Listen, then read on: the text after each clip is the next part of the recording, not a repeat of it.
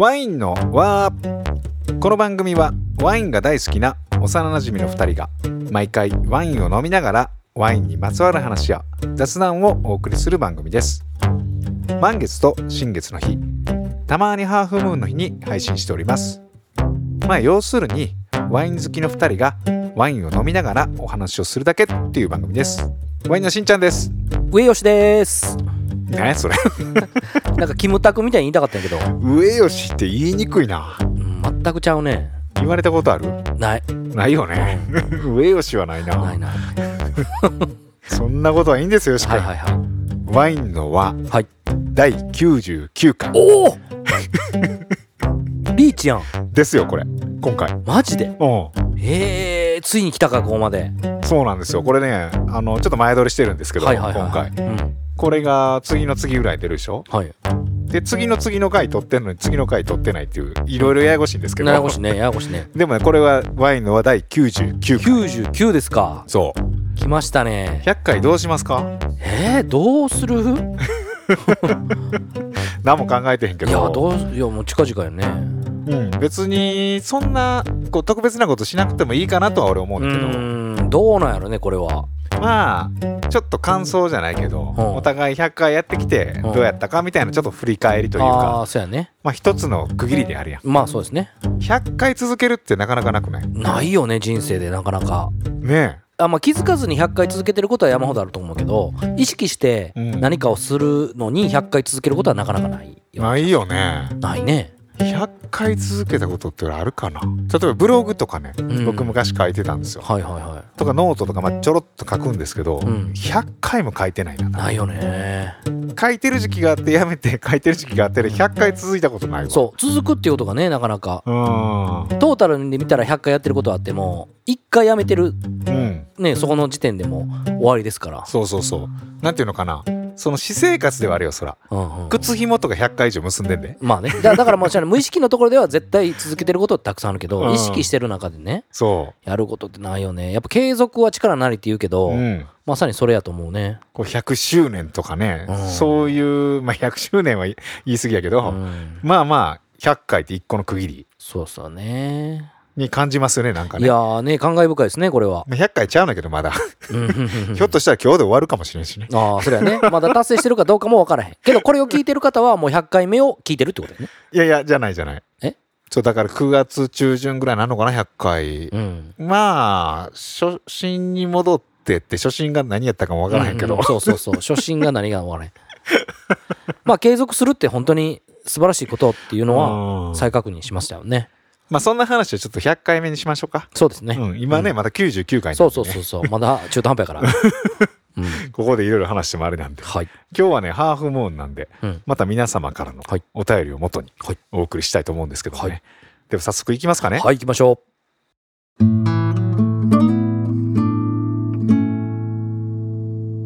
1通目のお便りが、ラジオネーム、エリーさん、30代の女性の方です。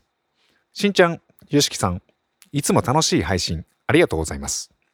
いつかの回で、エチケットについてお話しされていましたね。しんちゃんの目の付けどころと、エチケットから作り手さんのワインやイメージを結びつける謎解きのような分析、そして答え合わせをするように、ソムリエならではの知識で思わず、なるほどと思わせてくれるような YOSHIKI さんの返しが興味深く、とても印象に残っています。かっこ、そんなこと話してないよって感じだったらすいません。私の中でそんな素敵な記憶になっています。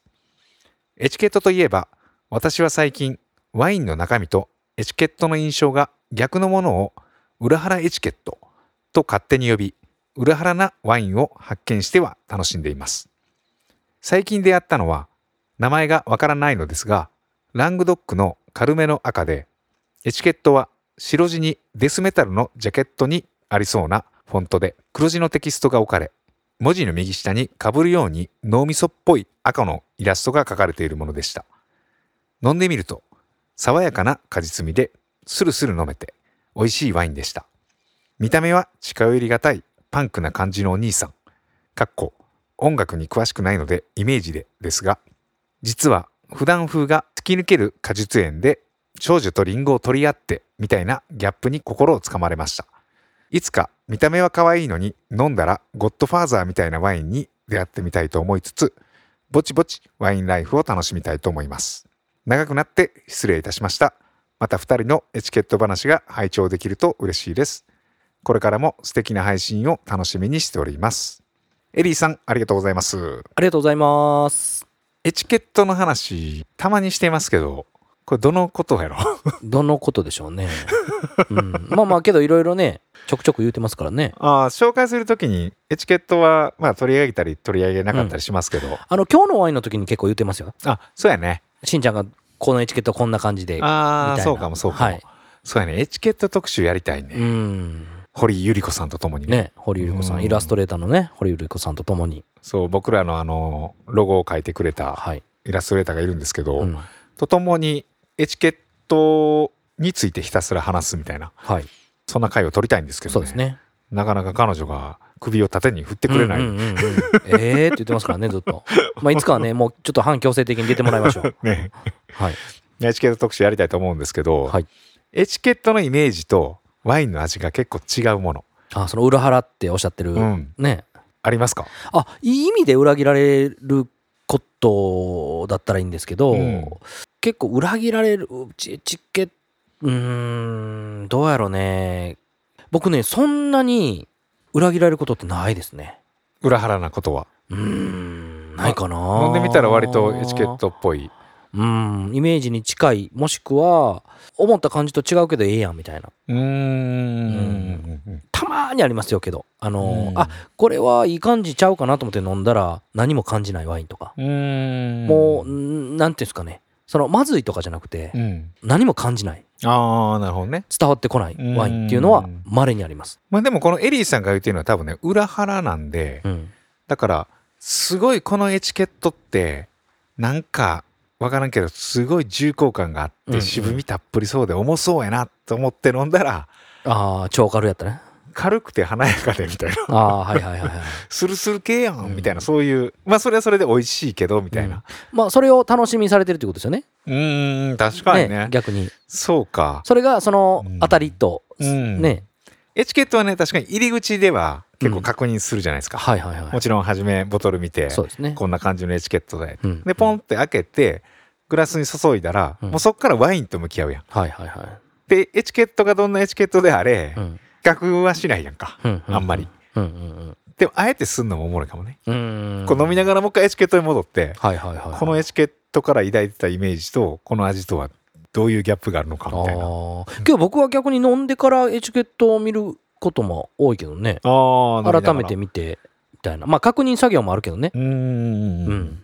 まあ、でもなんとなくイメージですけど、うん。3万円うん。5万円、うん。10万円みたいなもう超高級ワインってあるじゃないですか、はいはいはい超高級ワインでなんかウェーイみたいなこう エチケットはカジュアルなね。うん、あんま見たことないああはいはいそうですね。なんかすげえ高そうなワインはやっぱ高そうな。なんか格式のあるエチケットですよね。そうそうそうそうそう,、んんんうん。逆はたまにあるけどね。そのすごいライトなエチケットやのにはいはい飲んでみたら、あすげえ重厚感のあるる味やんみたいなのがあんねんけど、うんなんかその反対ものすごく高いワインで、うん。まあなんやろこうスライムみたいなやつはあん。まないと。可愛らしいエチケはいットみたいな。はいはいはい確か確かにね。うん。うん。まあだからある程度は紐づいてるけどみたいなね、うんうんうんうんでもエチケットがどうやってできたかって話ってみんなしないよね。ああそうやね。あんまりこうワインの話ってうん。いろんなこう作り手フューチャーされたりとか、うんうんうんまあいろんな角度で撮られるけど、うん。まあごく稀にあるかなんか親戚の顔を描いたやつとうんか、うんあのね。うん。いやそういうなんかエチケット目線ではい。ワインを楽しむのもね。良いですよね。ねぜひエチケット特集しましょうよ今度ね。やりましょう。はい。はい。エリーさんありがとうございます。ありがとうございます。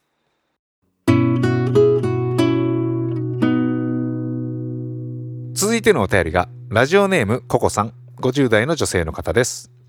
しんちゃんよしくんリスナーの皆さんこんにちはいつも楽しく聞かせていただいております。そして最近は素敵なイベントの企画も先日の風とワインもとても楽しそうでしたね。コロナ禍になってから大好きな京都に行けておらず鴨川の気持ちよい風を懐かしく思い出しました。ところで今回のお便り会でサンベリッロさんの美味しいものを食べに京都へというお便りを聞かせていただいて思い出したことがあります。新緑の時期にしか出回らない。花山椒を求めて京都旅行に行った時のこと。時期が遅かったので見つけられずにいました。明日帰るという日にあるワイナリーのレストランで美味しいワインとお食事をいただいた後でシェフの方とお話しする機会があり花山椒のことを聞いてみたのです。すると少しですがと言って花山椒を包んでくださいました。びっくりして恐縮しているとわざわざ遠くから来てくださったのでと伺ってその心遣いにそれはそれは感激して帰路につきました。新緑の季節になるといつもそのことを思い出します。ワインの輪かっこ皆様の輪のおかげで思い出に浸りながらワインが進む夜です。これからもゆるゆると配信を楽しみにしております。ここさんありがとうございます。ありがとうございます。いや素敵な文章ですね。ねえいいですよね。この人文章めちゃくちゃうまい。うん。なんかこの短いじゃないですか、はいはい。この手紙の中。はい。なんか一人一人文章すごい個性があって、すごい面白いねんけどこれはなんか一つのちょっとショートねムービムービーじゃないけどまあ一つのこう短編作品をうん。読んだような、そうやね。孤独感があるというか。ですね。うん。パッとなんか風景が思い浮かびやすいというかね。ん。そういうのありますよね。京都にねはい。新緑の時期にしか出回らない花山うん椒、花山椒知ってますか？知ってます知ってます。え花山椒って新緑の時期にしかないの？うん。あそうなん？はい。その時期ですよねいつも。あそうなんや、うん。山椒はあるやんな。あ山椒ある。どうちゃうの？いや花山椒の方が香り豊かああそうなんや。うん。ちょうどその春先か。うん。ぐらいにできんや。そうですね。ええうん。なんかあんまイメージがないな花山椒の、よしくんなんかあんま料理せんのによいやけど僕はレストラン時代にうん。花山椒を扱ってたので。あー、結構使うんや。一時期だけなんで余計覚えてますよね。ええそれはなんかあれ？どういう使い方なの？知らん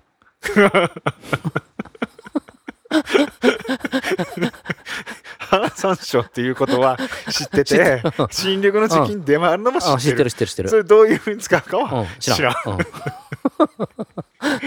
そうなんや、、はい。や花山椒僕知らないですわ。いまあどういう料理に使ってたとかもう忘れましたあねー山椒っていうのはねすごい僕こう名残があるというか、んうちのばあちゃんがうんもともと敵屋やってんあそうなんや。まあ正確に言うとじいちゃんが敵屋やってあんけど、はいはいはじいちゃん結構早く亡くなって、うん。まあ、ばあちゃんが引き継いで。いなるほど。で敵屋ってほら移動する敵屋があるやん、うんうんうん。そのお祭りとかおさ祭りね。うん。まあ、そんなんじゃなくてうちのほら地元の駅前にうん。公設市場っていう、ああありましたね。はいはい。あったやろ子供の頃。ありましたね昔ね。ん。もう立ち退きなってうんうん。なくなってんけど、はいはいはい。まあ10軒20軒ぐらいかな、うんうんうん。もう本当にあのアジア圏みたいな感じで、うんうんうんもうそれこそ今のベトナムとかみたいな、ね。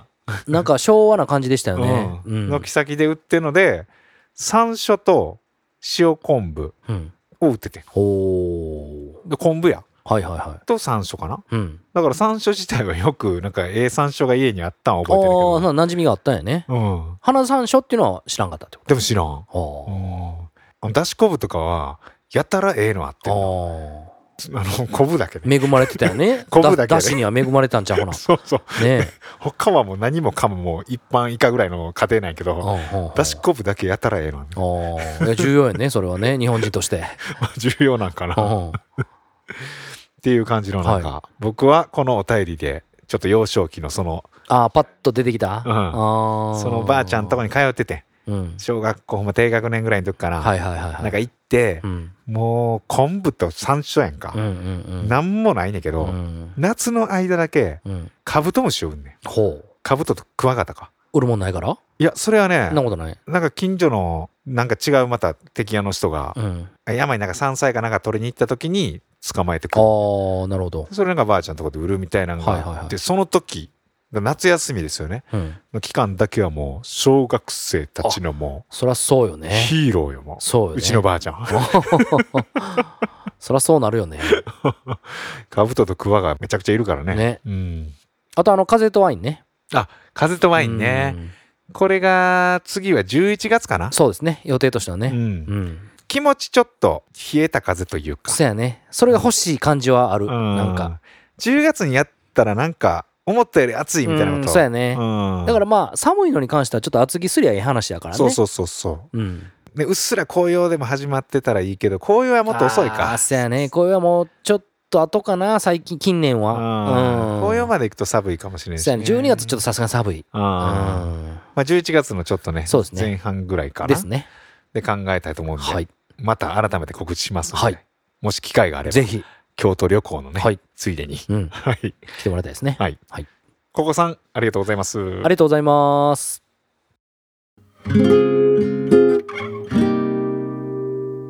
続いてのお便りが杉さん。30代の男性の方です。しんさんよしきさん。リスナーの皆さんこんにちは。先日の風とワインの配信聞かせていただきました。当初参加を予定しておりましたが仕事の都合で会えなく断念。インタビューをされている方の楽しそうな口調。マイクの外から聞こえてくる笑い声。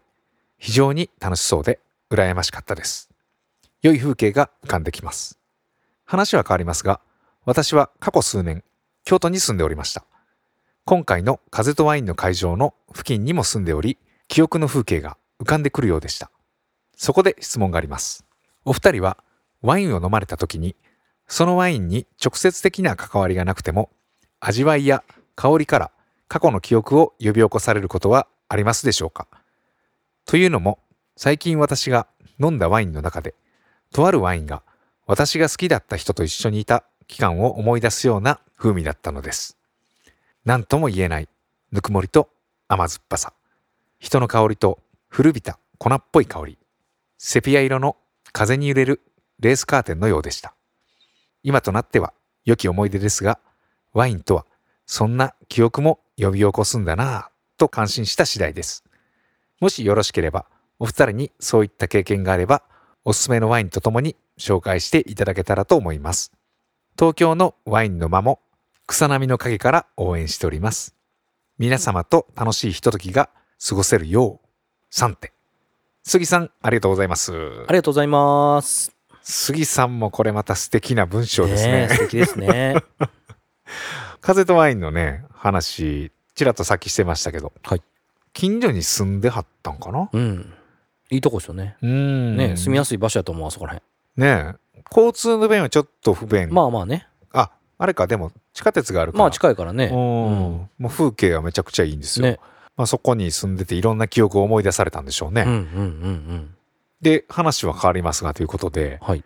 まあ、いろんな記憶、うん。まあ、生きてたら嫌でも記憶っていうのはインプットされてそうですね。体に蓄積されますけど、ねはい。ワインを飲んでそういった記憶うん。が呼び起こされるようなことはありますかっていう質問なんですけど、はいはい。ありますか？えっとね僕ワインに関しては、うん。その懐かしさを感じてる余裕がまだないですね。あるもう実際はあるのかもしれないけどまだ今僕はない。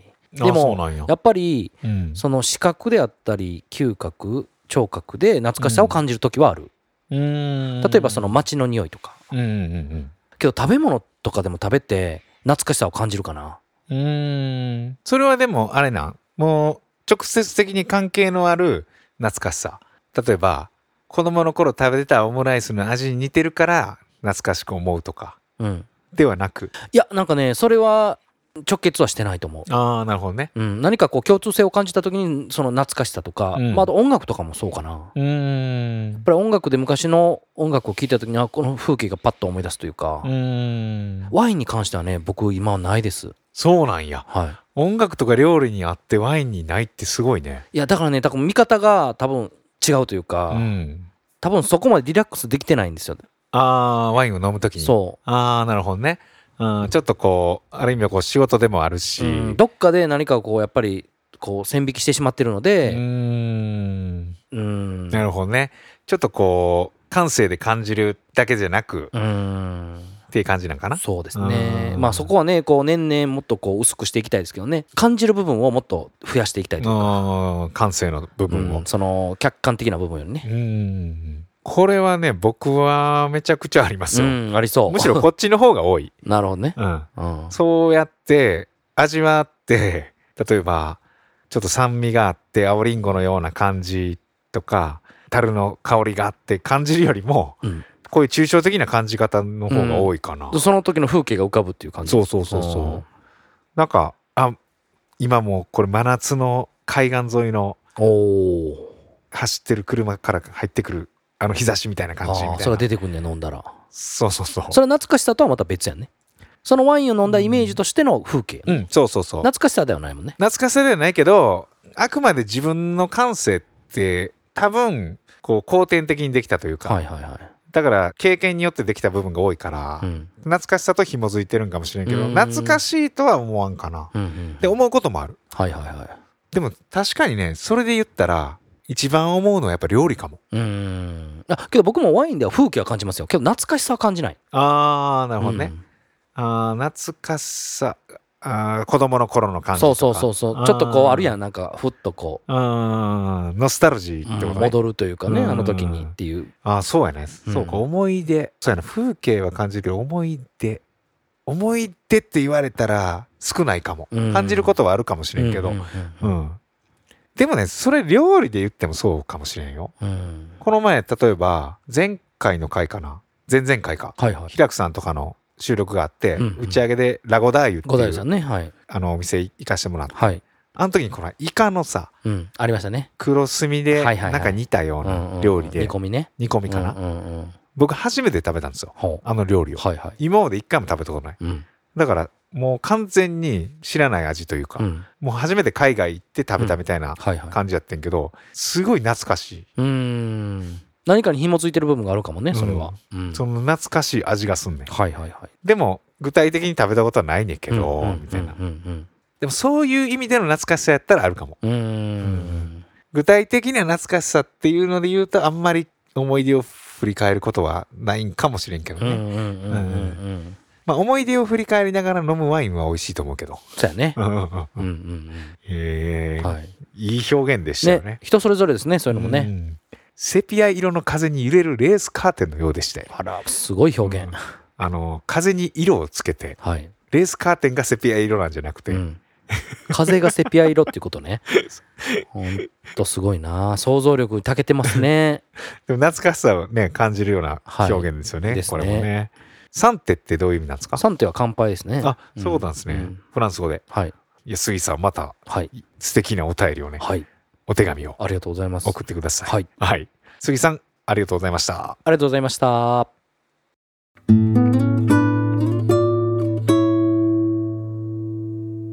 続いてのお便りはラジオネームふみさん30代の男性の方です。ゆすきさんしんちゃんさんこんにちはいつもお二人の声の雰囲気が好きで拝聴しております今回はワインに関する楽しいボードゲームを見つけたので共有したくお便りをお送りしました以下ボードゲームの概略親から相続したワイナリーをもとに様々な背景を持った職業人と関わりながらブドウ栽培とワイン醸造出荷をして信頼を得ていく。その名はビティカルチャー、ワイナリーの式というボードゲーム。実際との違いは多少あるかと思いますが、ワインを栽培、売買するのはいろんな人が関わってやっているんだなと分かり、もっといろんな人に感謝してワインを飲みたくなります。もちろんゲームとして楽しいのでグラスを傾けながら何人かでまったりワイワイするのも良いです。これからもポッドキャストの配信楽しみにしております。ではまた。ふみさんありがとうございます。ありがとうございますボードゲームへでえそんなんだね。ワイナリーのはゲームがあって、あうん。えー、フランスとかやったらあれかなもうワイナリーって結構ほら日常的というか、はいはいはい。日本でいうどれぐらいなのもう米農家ぐらいの感じ？うーんそれぐらいだと思うで。なあうん。だから人生ゲームみたいなんで、うん。あるんかもしれんね。はあね。面白そうやね。ボードゲームってやりますか？いやーもう子供の頃はやってましたけど大人になってからやってないですねそうかそうか。はい。そのいわゆるあれ人生ゲームとかそう。そうそうそああ、うん。やったことないんや。うもうこここう大人になってからやったことないかあな多分ね、そういう感じのボードゲームというかうん、ではない。最近ほら、ボードゲームブームみたいなほあって、ううん。いろんなゲームがあんねんけど、うんうんなんか俺友達でボードゲームマニアみたいな友達がいて、ほうほうほまあ最近会ってないんでうんうん。やってないんですけど、ううんよく家行ったらもう絶対やんねんよ。あーこのゲームがあって、みたいな。これやります？みたいな。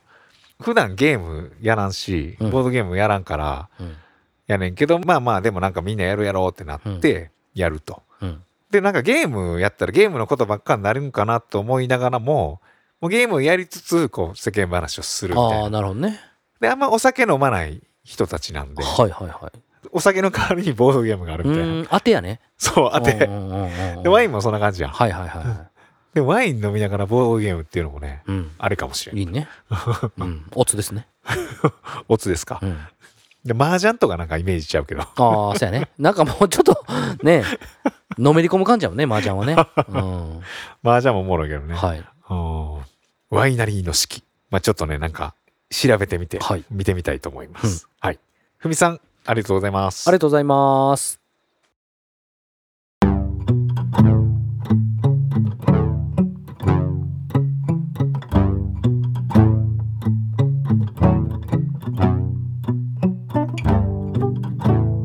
はい、っていう感じでね、はい。ワインのは第99回。99回。なんかいいね、この。ね。99回っていうのがうね、ん次のまたスタートやね、100そうですね で杉さんがこうノスタルジーの話してましたけど、うん。ノスタルジーってすごいこう美的感覚とうん。深く結びついてる気がする。ああえノスタルジーってどういう意味やったっけ？ノスタルジー懐かしい。懐かしいね。うん。そうノスタルジックなとかも言うし、ん。ね、懐かしいって言うとまたねイントネーションちょっと変わってくんねんけど、うん。なんか写真とか映画とか、まあ、どんなことであれなんか表現されたもんとか、まあ、それこそ風景見ながらとかでもいいけどそうですね。そうノスタルジーを感じるっていうのは結構好きかな、うんうんうんむしろ感じたい。ね。なんかやっぱりその同じ場所でもすごい違った風景に見える時ってすごくこうノスタルジックとはまた違うかもしれんけどすごく新鮮というかななんかあ自分がこういうあの見方の違いになったんやっていうのを再確認させられるというかね。そういうのありますけどやしなんか初めて行った場所でも懐かしさ感じることもあるし、あるある。なんか友達に別れ際にパッて一言言われた後になんかすごいうん。昔の懐かしい感じを思い出したりとか。そうやね。でなんか初めましての人なのにちょっと懐かしさを感じる人とかね。あそうそうそうそう。いるじゃないですか。だから懐かしいっていう感情めちゃくちゃいいよね。ね。なんかほっこりするというかね。うん。ありますよねそういうのは。なんかそんな懐かしさをを感じるっていうのはやっぱあれなんかな、う儚さとかから来てんのかな。んそうなのかな。うん。人の生きる上というか人生とかもそうやけど、瞬間自体がこう儚いやんか。そうやね。常に動いてるっていうか、はいはいはい。だから余計にその過ぎ去った過去うん。みたいなものを懐かしく感じるだのもあるけど、初めてでも懐かしく感じるみたいなのもあるしね、それ不思議よね。そうね。あノスタルジーについてちょっとまた考察してみます。はい。それでねえーっとこの配信がね9月の前半ぐらいだと思うんですけど、はいはい。いよいよ1ヶ月切った感じで。切りましたね。10月1日はい。ポッドキャストウィークエンドっていうね、うん。ポッドキャストの祭典がね、はい。えー下北沢うん。のボーナストラックでありますんで、うん。これまあ僕らわりかしほら1回目も出させてもらって、うん。でグッズもこうある程度作ってきたじゃないですか。そうですね。今回でもあれかな。ワインのマー以来に発売するグラスとかうん。は発売するかな？そうですね。あれまだオンライン出してない。これやるイベントだけで今売ってるんですけど、それをこう日の目を浴びる。木がね。日 がこれはいいですけどね。で風呂敷がね緑がねはい。あと12枚しかないんちゃうかな。そうやね。まあ新しい色が出るってこと？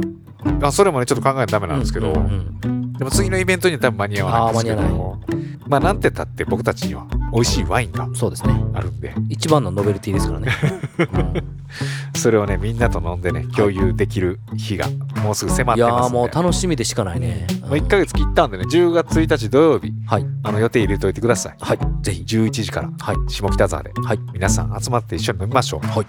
っていうのと、うん。あのー去年の年末会かな、うん。にあの出てもらった、はいゲストで、ジュニアさん。はい。とあの YOSHIKI 君がやってるイベントがあってうんうん。2ヶ月に1回やってたのかな？そうなんですよ。えっ、とね2020年1月15日が初回でうん。これはもうジュニアさんの誕生日と僕の開業記念日1周年うん。が一緒でそこからまあその会をやろうっていう話になって。じゃあもう約2年近く、そうですね。うんでまああの各月に1回やってたんですけど、うんうんあの次の開催でもう定期開催が最後になるっていう。ワインと音楽のマリアージュっていうね。そうなんですよ。まあシネマチックサルーンでね、はい。もう独特の空間でうん。ジュニアさんの音楽とともにうん。ワインを出すというね。はい。もう最高のマリアージュのイベントが。そうなんで定期開催が最後になるけどこれからは不定期開催なの。そうですね。まあやりたい時にやるみたいなじ感じになるので。なるほどなるほど、はい。えそれがいつでした？僕あのこれ実はあのワインのオア史上初めての告知なんですけどいいんですかしんちゃんもう告知はするなとずっと言われ続けてましたけどいいんですか？いやいや別にイベントに関してはいいですよ。あいいですか？ん。ありがとうございます。あのーいやだってもうジュニアさんのお店ですから。そうですね。もうジュニアさんも出ていただいたからね。そうそうそうそうそう、うん。えっ、とですね時はですねご9月の24日。9月24日。土曜日です。土曜日。はい。に場所があのー京都出町柳のはいシネマチックサルーン、そうですね、で、えー時間は？えー時間はですね、はい。18時。18時。から26時。26時。なので午後6時から夜中の2時までですね。おお結構長丁場な、そうなんです。で土曜日でしょ？はい。これはもうえらいことになっちゃいますいやけどね毎回ねいろんな空間があって、うん。すごいこうそれぞれにこう空気が違うというかうねん。すごく僕らもその参加させてもらった僕らもすごく楽しめるようなイベントなので、なんか前ちらっと飲食店かなんかの話をよし君としてる時にうん。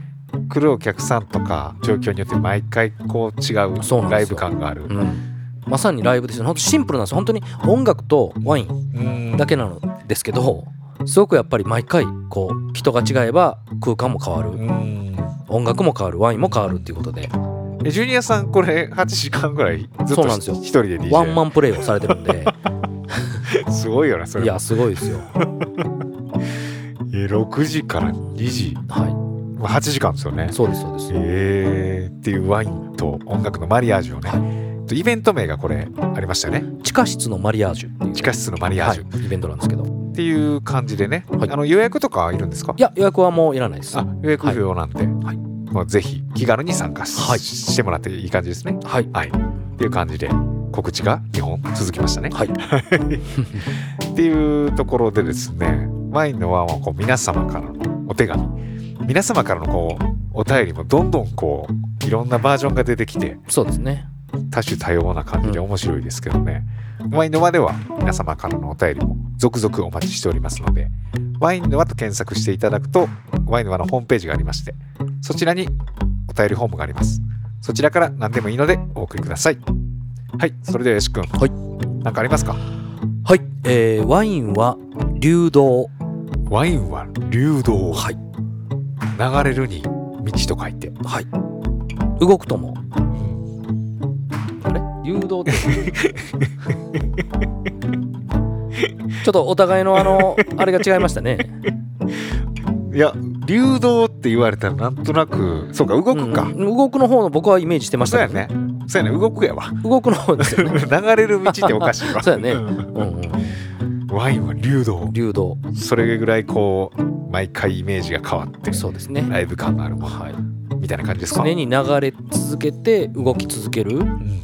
諸行無常やねね、止まる時も必要ですけどね、うん。止まる時も必要か、っていう感じでね次回は満月か新月かハーフムーンにお送りしたいと思いますね。100回ですからね。いやーついにね。うんついに。次回どうしよう。次回ワインのは100回なんで、はい。ぜひお聞きください、はい。それでは皆さんごきげんよう。ごきげんよう